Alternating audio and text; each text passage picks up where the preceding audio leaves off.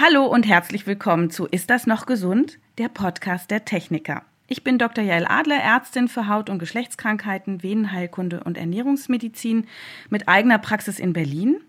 Und heute möchte ich noch einmal über das Thema Akne sprechen. Vielleicht habt ihr ja die Langfolge letztens dazu gehört und da habt ihr gemerkt, wie wichtig mir das Thema ist. Und ich freue mich sehr, dass auch euch das Thema offensichtlich sehr wichtig ist und war, denn es kamen ganz viele Fragen dazu. Mehr als bei den anderen Themen, die wir bisher behandelt haben, was zeigt, dass ich noch nicht vollständig geantwortet habe und auch, dass das ein Thema ist, was allen unter den Nägeln brennt. Ich werde also heute versuchen, so viele Fragen wie möglich zu beantworten und die Fragen stellt mir wieder mein Redakteur Georg Dahm der ja auch schon in der letzten Folge mein Sparingspartner war.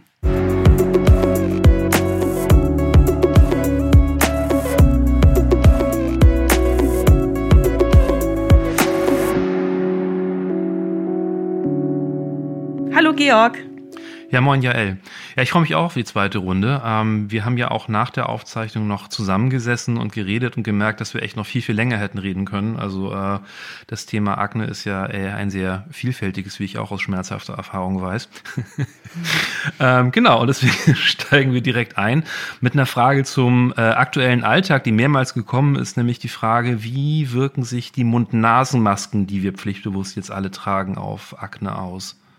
Also da muss man so ein bisschen unterscheiden. Menschen, die eine gesunde Haut haben, die leiden eigentlich unter der Maske überhaupt nicht. Aber Leute mit Hautkrankheiten, die können schon Probleme haben, weil natürlich da so eine Art feuchter Raum entsteht unter so einer Maske. Und das kann die Haut aufweichen, die Poren zum Zugquellen bringen, Irritationen verstärken. Und Leiden darunter tun vor allem Menschen mit einer Rosatia. Da reden wir nachher nochmal drüber, was das nochmal genau ist. Ähm, mit einer sogenannten Stewardessenkrankheit oder auch perioraler Dermatitis. Also wenn man sich viel pflegt und die Poren zuquellen und kleine juckende Bläschen entstehen. Diese Überfeuchtung wird durch die Maske verstärkt. Ist wahnsinnig hartnäckig, die Diagnose. Eine Akne kann schlechter werden, wobei die Akne auch ganz wesentlich von innen kommt. Ne? Also höchstens, dass die Haut da außen noch zusätzlich geärgert wird und das sogenannte fettige Ekzem. Auch da zusammen mit dem Fett und der Maske kann Rötung, Reizung, Schuppung stärker werden. Es gibt aber natürlich eine Möglichkeit, dem äh, zu begegnen. Die meisten Leute, die Probleme unter der Maske haben, die haben natürlich selber gebastelte Masken, vielleicht aus einem sehr dicken Stoff. Und äh, das ist dann nicht so atmungsaktiv. Und ich würde einfach denen raten, sich professionelle medizinische OP-Masken zu besorgen. Die sind ja mittlerweile auch erhältlich und auch nicht teuer. Äh, denn medizinisches Personal, das ja Masken den ganzen Tag jahrelang das ganze Berufsleben überträgt, die haben ja nicht alle Hautprobleme. Und ich denke, das liegt einerseits daran, dass wahrscheinlich hoffentlich die meisten natürlich eine gesunde Haut haben, aber zum anderen auch, dass einfach diese Profimasken besser verträglich sind. Das sind diese, diese dünnen blauen äh, Dinger, die man aus dem, aus dem Arztbereich kennt. Ganz genau, die der Zahnarzt bei der Behandlung trägt und der Hautarzt, wenn er Leberflecken rausschneidet. Und was noch ein netter Tipp ist, wenn man eben merkt, die Haut ist doch zu durchfeuchtet darunter, dann kann man mit einem mineralischen Puder arbeiten. Den trägt man morgens auf, vielleicht nochmal mittags.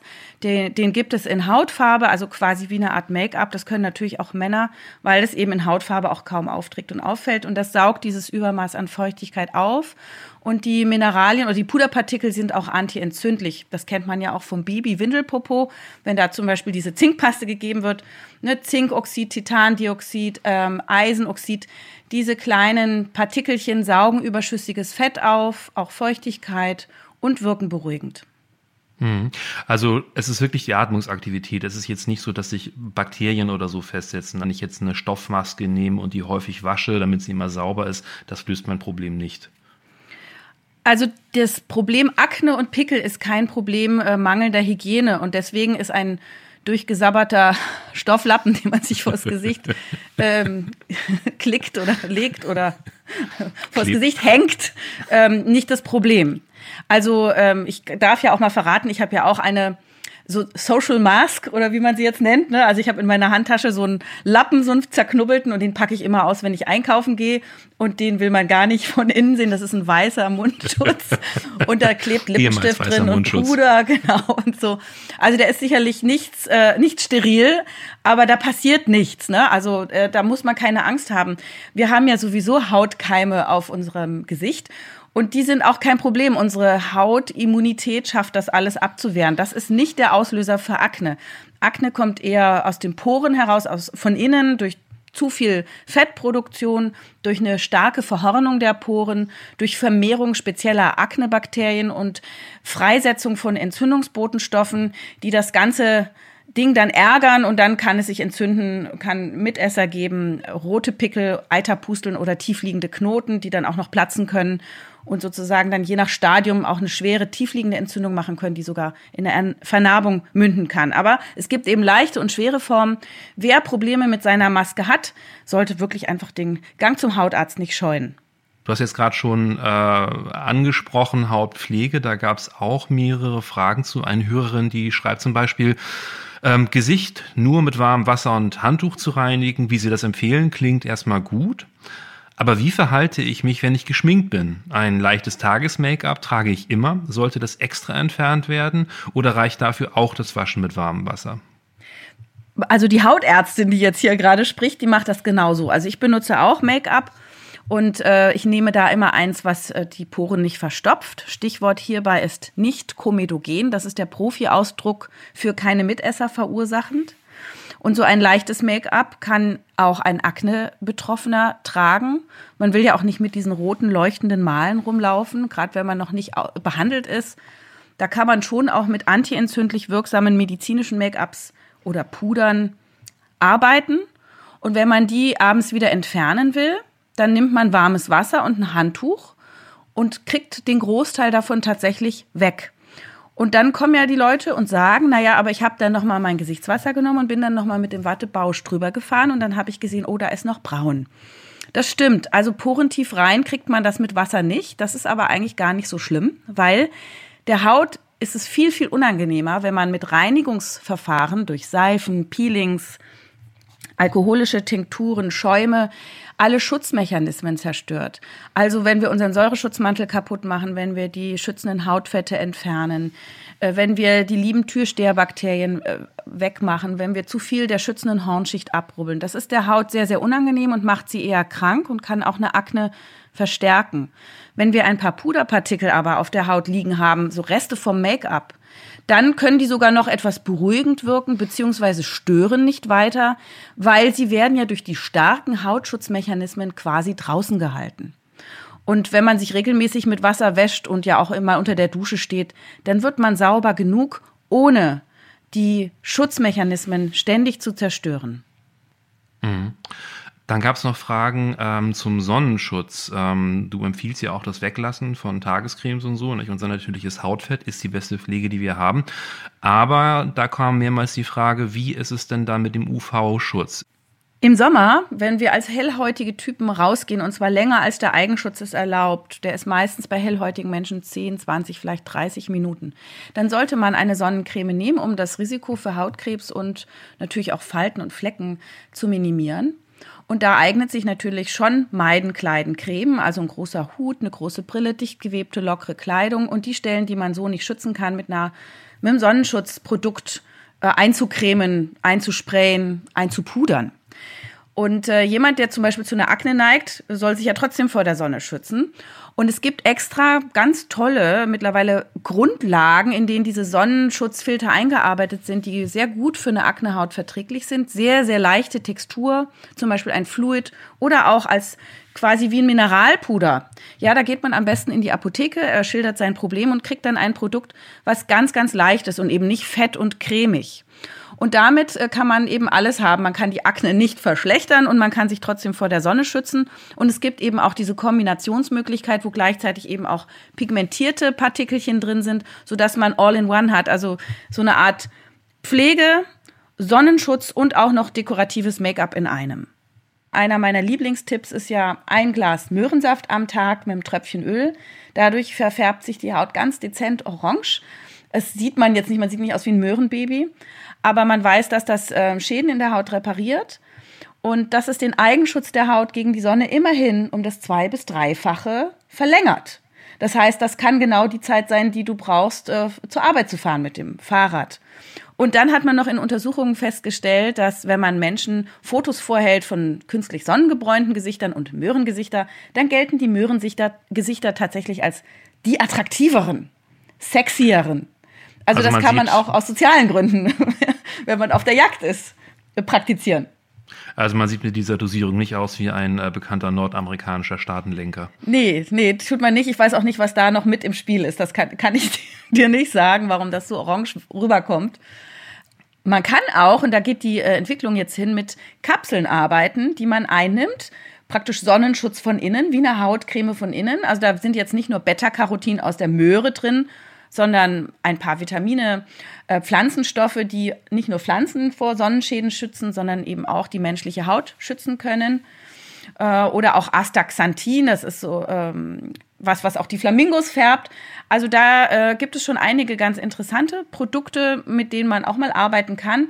Aber nicht jeder ist natürlich ein Anhänger von Nahrungsergänzungsmitteln und deswegen muss man für sich die individuelle Lösung finden. Aber wir Hautärzte sehen eben so einen massiven Anstieg von Hautkrebs, sodass wir gar nicht anders können, als jedem Sonnenschutz prophylaktisch zu empfehlen.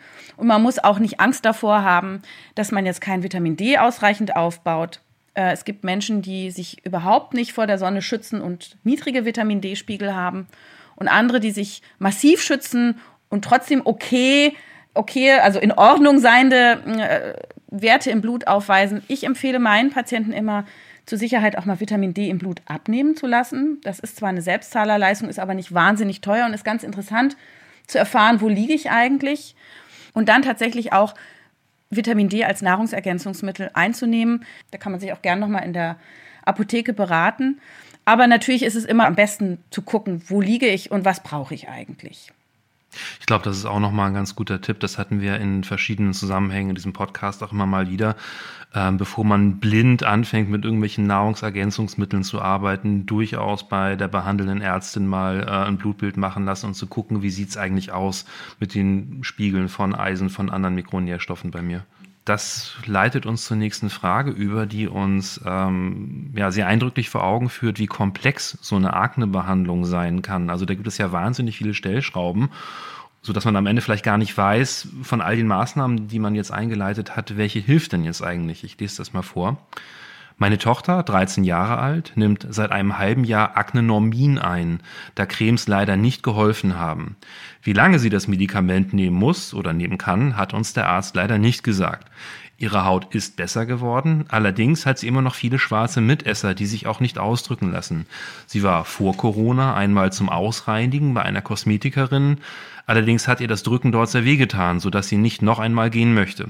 Was können wir gegen die wirklich sehr festsitzenden Mitesser tun? Ist Ausreinigen eine gute bzw. die richtige Lösung? Leider ernährt sie sich auch nicht so richtig gesund. Sie mag keine Nüsse und wenig Gemüse. Sie trinkt zwar keine Kuhmilch, dafür aber Ziegenmilch und sie lässt sich leider auch nicht von Haferdrink oder ähnlichem überzeugen. Hieran müssen wir also noch arbeiten.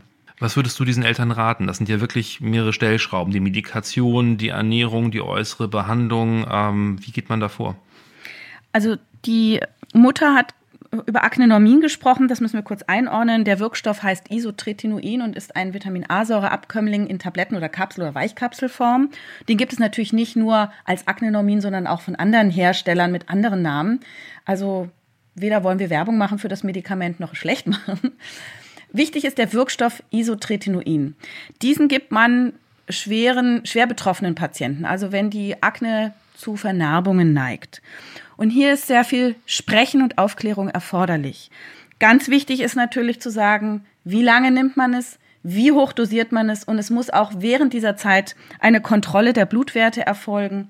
Es muss eine Schwangerschaft bei etwas Älteren natürlich dann auch ausgeschlossen werden bei Mädchen, denn Isotretinoin ist embryotoxisch, also macht Schäden äh, an der Frucht und äh, darf auf keinen Fall während einer Schwangerschaft oder kurz vor einer Schwangerschaft eingenommen werden.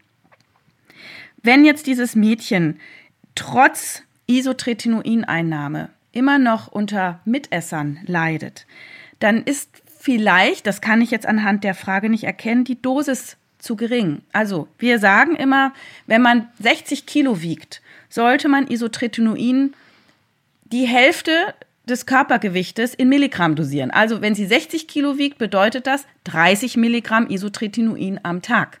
Das Ganze über ein halbes Jahr.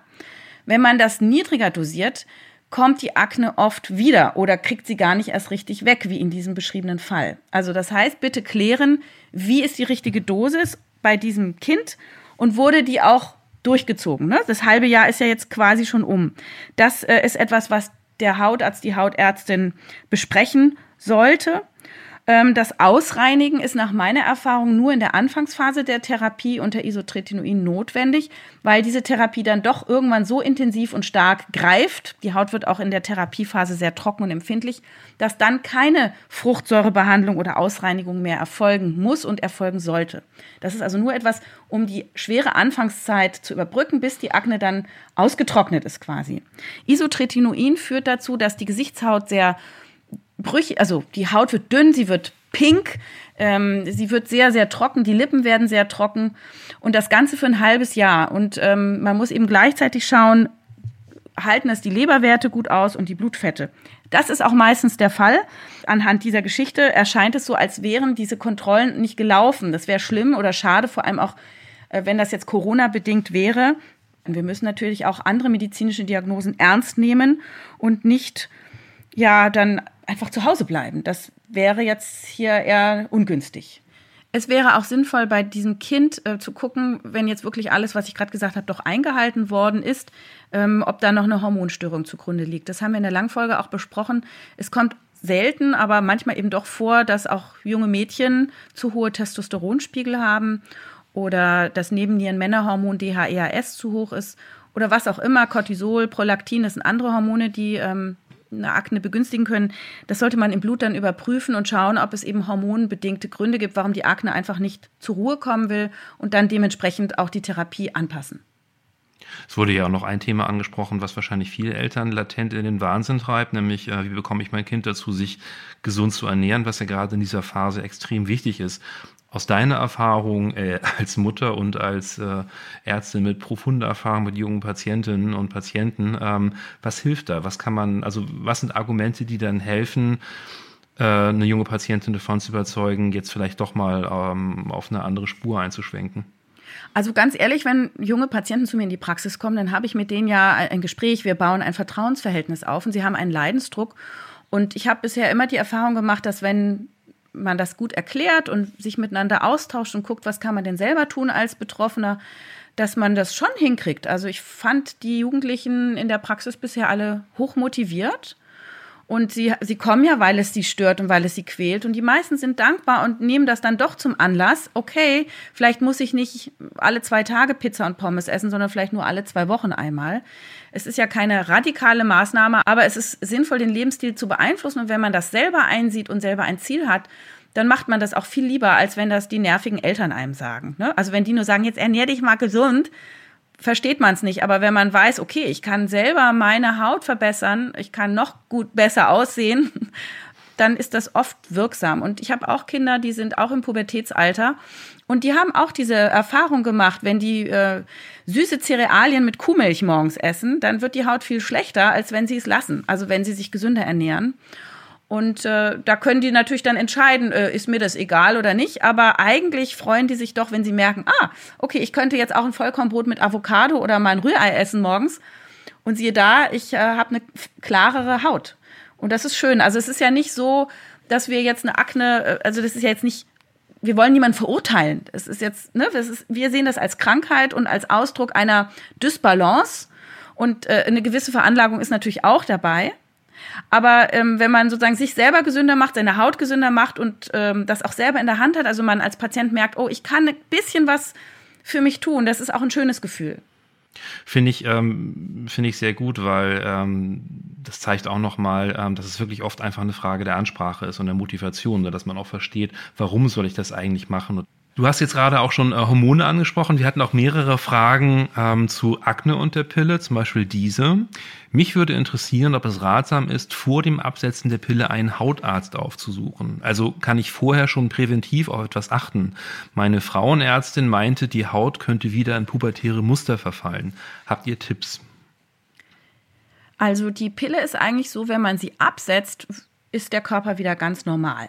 Wenn jemand nach Absetzen der Pille aber eine Akne entwickelt, dann zeigt das, dass ähm, das Akne-Problem vermutlich zugrunde liegt. Das kommt also nicht primär durch die Pille, sondern wurde durch die Pille womöglich kaschiert und bricht jetzt einfach wieder aus, so wie vorher womöglich.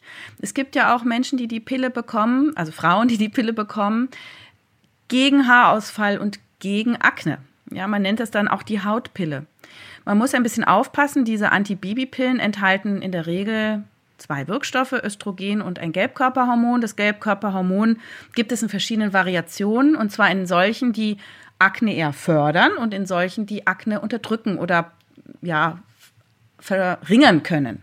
Das heißt, jemand, der eine Akne hat und sich für die Pille entscheidet, sollte sich für ein Anti-Akne-Produkt entscheiden. Wenn man nach dem Absetzen der Pille eine Akne entwickelt, dann ist das genauso zu behandeln wie eine Akne ohne Pille. Gibt es denn Erfahrungswerte, wie lange so eine hormonelle Umstellung dauern kann, wenn man jetzt die Pille abgesetzt hat, bis sich das alles wieder so eingepegelt hat? Es gibt viele Patientinnen, die berichten, dass äh, sie sich danach monatelang nicht eingepegelt haben. Vom Prinzip her sollte das sofort gehen, ganz, ganz schnell innerhalb von ein oder zwei Zyklen. Die Pille ist eigentlich dazu da, den Körper nicht nachhaltig zu verändern. Jemand, der sich nicht einpendelt, der hat das nicht durch die Pille, sondern weil irgendwas im Körper nicht so funktioniert, wie es vielleicht funktionieren sollte. Dann ist da vielleicht ein Hormonproblem, ein Regulationsproblem, ein eine Veränderung der Mikronährstoffe, was auch immer. Also normalerweise geht äh, nach dem Absetzen es sehr schnell alles wieder zurück zum Normal. Wie ist es denn mit ähm, Lichtbehandlung? Ein Hörer fragt, ob wir über Behandlungen wie Laser- und Lichttherapie sprechen können und gegebenenfalls die Unterschiede in der Anwendung für die unterschiedlichen Fitzpatrick-Hauttypen erläutern. Das war mir jetzt neu. Ich wusste gar nicht, dass man Akne auch lasern kann. Ist das ein Ding? Es ist in der Tat so, dass es ähm, Maschinen gibt, also äh, Blitzlampen oder auch Laser mit bestimmten Wellenlängen, die die Entzündungsaktivität im Pickel reduzieren können und auch gegen diese Aknebakterien wirken können. Und das ist so eine Art wie eine teure Luxuskosmetik gegen Akne. Also wenn man sozusagen zum Ausreinigen zu Fruchtsäure geht, dann kann man auch mal mit solchen Maschinen arbeiten. Das ist natürlich in der Regel eine Selbstzahlerleistung kann aber Effekte bringen. Ähm, gibt es auch wissenschaftliche Veröffentlichungen dazu. Ähm, wenn eine Arztpraxis sowas anbietet und es gefällt einem, ist da nichts gegen einzuwenden. Es muss halt ähm, eine gute Maschine sein und ein erfahrener Behandler. Laser sind an sich super, wenn die Akne überstanden ist. Also wenn sie keine neuen Entzündungen mehr entwickeln, äh, dann kann man zum Beispiel, wenn Narben da sind, mit dem Laser eine ganze Menge wuppen. Dann kommen wir äh, zu einem Thema, für das wir letztes Mal keine Zeit hatten, nämlich ähm, Rosatia. Und Rosatia ist ein Thema, was auch in den Hörerfragen aufgekommen ist. Bevor wir zu einer Beispielfrage kommen, kannst du einmal ganz kurz erklären, was ist das? Rosatia ist eine Erkrankung, bei der ja eine gewisse Hautempfindlichkeit besteht. Die Betroffenen haben zum Beispiel so Hitzeflaschs, wenn die von warm zu kalt oder kalt zu warm Räumen wechseln. Das heißt, die werden plötzlich knallrot. Sie haben oft erweiterte Äderchen auf den Rundungen der Gesichtshaut, also Wangen, Nase, Kinn. Ähm, Sie haben eine Neigung oft zu Pickeln. Diese Pickel sind nicht wie bei einer Akne mit Mitessern verbunden, sondern ohne Mitesser und sind auch nicht immer an den Poren, sondern auch mal zwischen den Poren. Und ähm, die Haut reagiert sehr sensibel auf äh, ungeeignete, unpassende Kosmetik, auf Sonne. Und wir wissen, dass äh, sehr häufig Milben in der Haut sind, die diese Rosatia-Veranlagung triggern und verstärken. Ja, und da gibt es verschiedene Stadien eben von ganz leichten Rötungen und Reizungen. Manchmal gibt es auch Augenlidrandentzündungen, die ähm, den Hauterscheinungen vorangehen, jahrelang teilweise. Und ähm, wir haben manchmal erweiterte Äderchen, manchmal Pickel, manchmal richtig schwere Entzündungen und Knoten. Und bei manchen Leuten kommt es auch zu einer Art Stauung der Lymphe, äh, Aktivierung von Bindegewebe, sodass ähm, gerade bei Männern so dieses Risiko für Knollnase oder Knollohrläppchen, Knollkinn oder Knollzornesfaltenregion besteht. Das heißt, da kommt es zu einer Stauung von Lymphe und einer Vermehrung von Gewebe. Dann kommen wir jetzt zu der Hörerinnenfrage. Ähm, ich habe seit der Pubertät Problemhaut und entgegen der Hoffnung jetzt in meinen Mitzwanzigern schlechtere Haut als früher. Seit Absetzen der Pille haben sich die Entzündungen verändert, mehr Kinn, Kiefer und Wange und Rosatia wurde identifiziert, liegt auch in der Familie. Väterlicherseits habe ich Akne und sehr helle Haut mitbekommen. Nun habe ich den Eindruck, dass Aknemittel und Rosatia-Mittel oder auch Ernährungstipps sich teilweise ausschließen. Die bisher behandelnde Hautärztin sagte nur, man könne nichts machen. Ich verzichte bereits auf Kuhmilch, liebe vegetarisch und esse wenig industriell hergestelltes. Ist es tatsächlich unmöglich, mehrere Krankheitsbilder zusammen medizinisch zu behandeln. Ich wäre froh, wenn Sie solche Kombinationsfälle nochmal aufgreifen könnten. Äh, sehr gute Frage. Äh, hat man gar nicht so selten diese so eine Leidensgeschichte. Die Rosatia kommt tatsächlich immer erst im Erwachsenenalter, ist nie bei Jugendlichen. Ne? Und jetzt hat die Hörerin das Pech, dass sie zunächst erstmal eine Akne hat, offensichtlich auch vererbt, diese Veranlagung, äh, eine fettige Haut, aktivierte Teigdrüsen und jetzt quasi nahtlos dann in das zweite Krankheitsbild übergegangen. Sie hat also eine fettige Rosatia und offensichtlich, das kann ich jetzt nicht sehen, auch noch Akne-Reste ähm, und die Behandlung kann man trotzdem sehr gut kombinieren. Also ähm, das ist schon mal super zu hören, wie sie mit der Ernährung arbeitet. Das ist wichtig.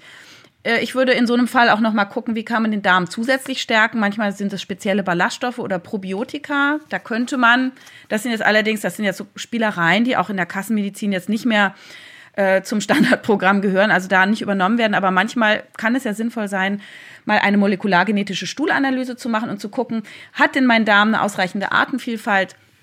Habe ich viele gesundheitsförderliche oder eher krankmachende Bakterien im Darm? Ist da vielleicht zu viel Hefepilz oder Parasiten oder was auch immer? Äh, habe ich einen Helicobacter pylori? Das kann man auch in einer Magenspiegelung rausfinden. Also Menschen mit einer Rosatia sollten einen gesunden, fitten Darm haben und keine falschen Bewohner. Denn das reizt das vegetative Nervensystem des Darms und so auch, das ist ja verbunden mit der Gesichtshaut, die Gesichtshaut. Ähm, wir sehen bei Stress ja auch, äh, dass die Patienten mit einer Rosatia blühen. Wir wissen also, dass also Immunsystem und vegetatives Nervensystem und auch Botenstoffe, die sowohl vom Nervensystem als auch aus dem Darm, was auch ein Nervensystem hat, kommen, die Haut ärgern oder eben beruhigen, je nach Situation. Da würde ich also noch mal genauer hinschauen an Ihrer Stelle. Ich würde an Ihrer Stelle auch schauen, was fehlt denn an Reparaturstoffen? Wie sieht's aus mit Zink, Vitamin D, Omega-3-Fettsäuren, Selen? Das kann man im Blut checken. Auch das ist in der Regel nur in ganz geringem Maße von den gesetzlichen Krankenkassen übernommen. Aber bei so einem schweren Problem mag das mal sinnvoll sein. Und die Frage zu den äh, Medikationen, also ist es tatsächlich so, dass dann die medikamentöse Behandlung von äh, Akne und Rosatia sich da irgendwie ausschließt? Die medikamentöse Behandlung von Akne und Rosatia ist auch an vielen Stellen gleich, nur ist die Rosatia natürlich sehr empfindlich und es kann sein, dass man nicht alles verträgt. Auch hier ist es manchmal ein Ausprobieren. Aber sehr bewährt bei der Rosatia ist ein aktuell relativ moderner Wirkstoff Ivermectin. Den gibt es zwar schon lange, aber den gibt es endlich in Cremeform und das wirkt gegen diese Milben in der Haut. Und viele Patienten profitieren davon, das einmal am Tag aufzutragen und dann gehen die Entzündungen bei vielen sehr schön weg. Was mir an dieser Frage ja wirklich aufgefallen ist, ist diese Formulierung, gegen ihre Akne kann ich nichts machen. Also, dass die Hautärztin da quasi äh, die, die Waffen streckt. So was ähnliches schreibt auch ein anderer Hörer. Ich habe Hautunreinheiten am Schulter- und Rückenbereich, habe sehr viel ausprobiert, war beim Hautarzt, nichts hilft richtig. Gibt es einfach so schwere oder komplizierte Fälle, dass man da als Ärztin wirklich machtlos ist? Wir Ärzte sind nur Menschen und es gibt es manchmal, dass wir machtlos sind. Ähm, erstens können wir nicht zaubern und zweitens wissen wir auch nicht immer alles. Also es ist das gute Recht eines Patienten, einfach auch mal noch eine zweite oder dritte Meinung einzuholen und den Arzt zu wechseln, wenn der nicht mehr weiterkommt. Also es gibt halt auch so, man hat eine Expertise, man hat Erfahrungen, im Laufe der Jahre sammelt man viele Ideen als Arzt, aber man kann nicht immer helfen, das stimmt. In diesem Fall juckt es mich persönlich natürlich in den Fingern, weil es gehört natürlich zu einer meiner häufigsten Tätigkeiten, eine Rosatia oder eine, eine Akne zu behandeln und ich habe den Ehrgeiz, dass das gut wird. Aber ich kann das nie versprechen. Die Chancen stehen sehr gut, aber man muss auch respektieren und akzeptieren, dass vielleicht es in der Biologie liegt, dass nicht immer alles zu behandeln ist, beziehungsweise auch ein Arzt mal sagt, da bin ich jetzt überfragt, aber dann könnte man ja auch mal Kollegen bitten. Also das ist auch immer noch eine Option. Also wenn ich mal nicht weiter weiß, dann sage ich immer, ich habe ja ein tolles Netzwerk. Manchmal ist es die Schwarmintelligenz und dann kann man mal einen Kollegen anrufen oder dort den Patienten hinschicken und äh, am Ende wollen wir, dass es unserem Patienten gut geht und wir freuen uns, wenn dann einer äh, die Lösung gefunden hat oder wir vielleicht auch gemeinsam. Also gerade bei solchen hormonellen Problemen ist es manchmal ein Zusammenarbeiten von Frauenarzt, von Urologe, Hautarzt, Internist, ja, also es gibt ja auch Menschen, die stoffwechselmäßig, äh, die haben Übergewicht und die haben so eine Veranlagung die Eierstöcke machen Probleme. Und dann muss man interdisziplinär arbeiten. Und bei solchen schwierigen Herausforderungen ist das sicherlich sinnvoll. Also ich verstehe, das ist natürlich schrecklich, wenn man das so als Patient hört, ah, ich kann nichts für sie tun. Es geht erstmal tief rein, aber man selber ist ja auch äh, ein mündiger Patient und dann äh, versucht man einfach nochmal jemand anders zu fragen und es selber in die Hand zu nehmen und sich hier fortzubilden. Das finde ich toll und gut. Es ist immer Teamwork. Arzt und Patient sind ein Team. Und man darf, darf auch als Patient seinem Arzt eine Idee geben. Hm. Es gibt dann ja auch den Fall, dass äh, die Akne wiederkommt nach einer zuerst mal erfolgreichen Behandlung. Das schreibt hier zum Beispiel ähm, eine Hörerin. Leider kommt diese sehr tolle und informative Podcast-Folge zur Akne für mich 15 Jahre zu spät. Aber ich habe trotzdem einiges gelernt, was ich noch nicht wusste. Auch ich habe eine lange Akne-Leidensgeschichte mit gefühlt sämtlichen Therapiemöglichkeiten hinter mir. Auf die mehrfache Frage, ob bestimmte Lebensmittel, zum Beispiel Milch, dazu führen könnte, verneinte das mein Hautarzt. Und da muss ich nochmal direkt unterbrechen, weil da frage ich mich wirklich, äh, wie, wie kann das sein? Unter was für einem Stein leben Ärzte, die so eine Antwort geben? Also es war eine ganze Weile so, dass man dachte, dass äh, Ernährung keinen Einfluss hat. Früher sagte man äh, ja, dann sagte man wieder nein, jetzt sagt man wieder ja. Also vielleicht ist jetzt das etwas, was dem Kollegen entgangen ist oder er es halt so nicht sieht oder die Erfahrung nicht gemacht hat. Also ich will niemanden schlecht machen, auch ich weiß immer nicht alles. Ich redete ja vor allem auch von meiner Erfahrung. Ich habe auf ähm, die ein oder andere Studie hingewiesen. Ähm, da kann man ja auch mal selber dann so seinem Arzt das vorlegen. Aber wenn das Vertrauensverhältnis gestört ist, klar, dann, dann passt es nicht, dann geht man woanders hin. Ähm, die Geschichte geht weiter. Letztendlich hat dann erst eine Isotretinoin-Therapie im Alter von 23, 24 zu einem dauerhaften Erfolg geführt. Anfangs war ich fast pickellos und hatte eine wunderschöne Haut. Leider ist das dann wieder am Hals und im Gesicht etwas zurückgekommen, wenn auch bei weitem nicht so stark. Ich habe dann noch Cremes und Antibiotika verschrieben bekommen, aber nach zwei Jahren, heute bin ich 28, meinte mein Arzt, ich wäre austherapiert. Und ich glaube, an der Stelle müssen wir den Begriff austherapiert vielleicht kurz erklären. Das klingt ja erstmal positiv, das klingt geheilt, bedeutet aber was anderes, oder? Äh, in dem Fall ist gemeint, ja, man kann nichts mehr für sie tun. Die Akne ähm, kann man immer wieder behandeln. Äh, wenn eine Akne wiederkommt nach einer harten Isotretinoin-Therapie, die ist ja nicht so ganz easy äh, zu verkraften, da muss man schon auch einen Willen haben, das zu überstehen mit dieser ganzen trockenen Haut und kein Alkohol trinken und so. Dann kann man diese Therapie wiederholen. Also auch die kann man noch mal ein halbes Jahr knallhart durchziehen. Das gibt es. Das ist der zweite Zyklus. Oder man sagt, okay, ich werde nur alle paar Tage eine Weichkapsel zu mir nehmen, immer zum Essen, damit es auch gut aufgenommen wird. Und äh, so kann man die Akne dann auch dauerhaft in Schach halten. Das ist absolut ähm, eine Option. Also nicht jeder wird geheilt, aber man kann den Leuten eine gute Lebensqualität herstellen und ähm, eben die Akne so unterdrücken, dass sie nicht mehr sichtbar ist. Mhm. Außerdem wäre es ganz sinnvoll, wenn man so eine Antibiose äh, hatte gegen die Akne, dass man sich doch nochmal um den Darm kümmert. Da können, kann nämlich sein, dass das Antibiotikum dauerhafte Lücken geschlagen hat in die Darmflora und die will man möglichst im jungen Alter noch reparieren. Dann hat man noch gute Chancen, sich das quasi dauerhaft anzuzüchten. So, so denkt man aktuell. Also viele Ballaststoffe zu sich nehmen, pro- und präbiotische Nahrungsmittel. Mhm. Die Geschichte geht dann weiter. Ähm, die Hörerin schreibt, ich bekomme jetzt noch bei Bedarf Acnemycin Plus, enthält Erythromycin, also das Antibiotikum, und äh, Tretinoin verschrieben, bin aber nicht mehr in Behandlung. So ganz glücklich bin ich mit meiner Haut leider nicht, kann damit aber leben. Das wöchentliche Peeling und Waschschaum werde ich ab sofort mal weglassen. Also da haben wir schon was bewirkt. Ich, äh, ich verzichte bisher nicht komplett auf Zucker, Weizenmehl und Milchprodukte außer Milch, ernähre mich aber schon sehr ausgewogen und esse auch viel von den empfohlenen Lebensmitteln. Ich bin schlank und treibe viel Sport. Würden Sie das Aufsuchen eines anderen Hautarztes empfehlen oder ist es bei austherapiert üblich, weiterhin vereinzelt Pickel zu haben? Diese gesunde Ernährung und der gesunde Lebensstil sind eine ganz wichtige Säule. Es reicht trotzdem nicht immer, um im Körper die entsprechende Balance herzustellen. Es ist also durchaus eine Möglichkeit zu schauen, fehlt mir trotzdem etwas in meinem Blut, sprich wieder Mikronährstoffe, Zink, Selen, Omega-3-Fettsäuren, Vitamin D. Über das kann man erstaunlich viel wuppen. Auch hier ist wieder das Thema Darmflora im Blick. Und wenn es trotzdem nichts wird, ja, also ich denke, man kann auch hier nochmal gucken, sind die Hormone in Ordnung?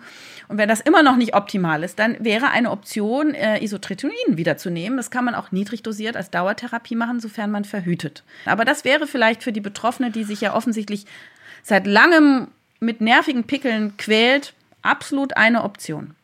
Mhm. Wichtig für Frauen ist es vielleicht nochmal im Kopf zu haben, habe ich womöglich eine Hormonspirale, die meine Akne triggert. Das wird oft vergessen. Die Hormonspiralen haben ein Gelbkörperhormon, Levonorgestrel und das kann Akne fördern. Bei vielen Frauen macht das ganz viele unterschiedliche, nicht so schöne Effekte. Und äh, es wird oft nicht verstanden, warum geht es mir so, wie es mir geht. Ach, die Hormonspirale ist es. Das, dieser Zusammenhang, der klappt oft nicht. Es kann also mal sinnvoll sein, diese entfernen zu lassen und gegen eine hormonfreie Verhütung auszutauschen. Es ist nämlich nicht so, wie immer gesagt wird, dass es nur lokal in der Gebärmutter wirkt. Nein, es sind Hormonspiegel im gesamten Körper zu messen und die haben auch alle einen Effekt. Hm. Dann sind wir jetzt auch schon durch. Das war, ähm, oder was heißt schon, das war jetzt doch eine ganze Menge an Fragen. Ähm, hast du diese Fragen erwartet oder war da jetzt irgendwas total überraschend für dich dabei? Genau diese Fragen kriege ich jeden Tag von Patienten in der Praxis gestellt. Und es tut mir fast leid, dass ich das in der Hauptfolge, in der Langfolge nicht alles so beantworten konnte. Aber es sind dann doch immer wieder kleine individuelle Nuancen und man kann eben in so einem Podcast viele allgemeine Dinge sagen. Und wir haben ja schon einige, vielleicht auch originellere Sachen gesagt. Das freut mich jetzt, dass es auch hier und da schon äh, neue Inspirationen gab. Aber im Grunde ist das das. Also es braucht einfach Zeit. Und das ist eigentlich auch mein politischer Appell und mein Wunsch es braucht Zeit zu reden, es braucht Ressourcen, um individuelle Aspekte einer Erkrankung zu betrachten und dass man eben manchmal einfach um die Ecke denken muss. Und das wünsche ich mir eigentlich für alle Patienten. Und mein, mein, mein Anliegen jetzt mit diesem Podcast oder auch mit meinem, meinen Büchern, ja, dann ist ja einfach, dass man Leute befähigt, mitzudenken, Partner zu sein, mündig zu sein, auch mal etwas zu verlangen. Also Untersuchungen zu verlangen, Therapien zu verlangen oder zumindest zu verlangen, dass man erklärt oder bespricht, ist das für mich sinnvoll, ja oder nein. Ich hoffe, ich konnte euch genug Inspirationen für eine glückliche und gesunde Haut geben. Ich wünsche euch gute Besserung, wenn ihr Hautprobleme habt und natürlich auch für eure allgemeine Gesundheit. Ich freue mich, wenn wir uns wieder hören. Alles Liebe. Danke, dass ihr dabei wart. Eure Jael Adler. Ja, und auch ich sage vielen Dank fürs Zuhören und ähm, ich sage auch Danke an alle, die Ist das noch gesund abonnieren und ich sage auch Danke für Kommentare und für ähm, fünf Sterne Bewertung in der Podcast-App eurer Wahl. Das hilft uns weiter. Das hilft auch anderen, diesen Podcast zu finden. Wenn ihr Feedback habt oder Kritik oder wenn ihr Themenvorschläge loswerden wollt, dann schreibt uns auch gerne oder schickt uns eine Voicemail. Die Adresse ist podcast.tk.de. Ähm, ihr erreicht uns aber auch bei Instagram oder bei Facebook über den Account der Techniker Krankenkasse. Tschüss und bis zum nächsten Mal. Das war Ist das noch gesund? Der Gesundheitspodcast der Techniker. Alle zwei Wochen bekommt ihr hier auf dem Podcast-Kanal eine neue Folge zu hören. Für die Neugierigen in Langform, für die Eiligen als kurze Wissensinfusion. Welche Themen wir als nächstes behandeln, erfahrt ihr im Newsletter der Techniker. Danke fürs Zuhören und bis zum nächsten Mal.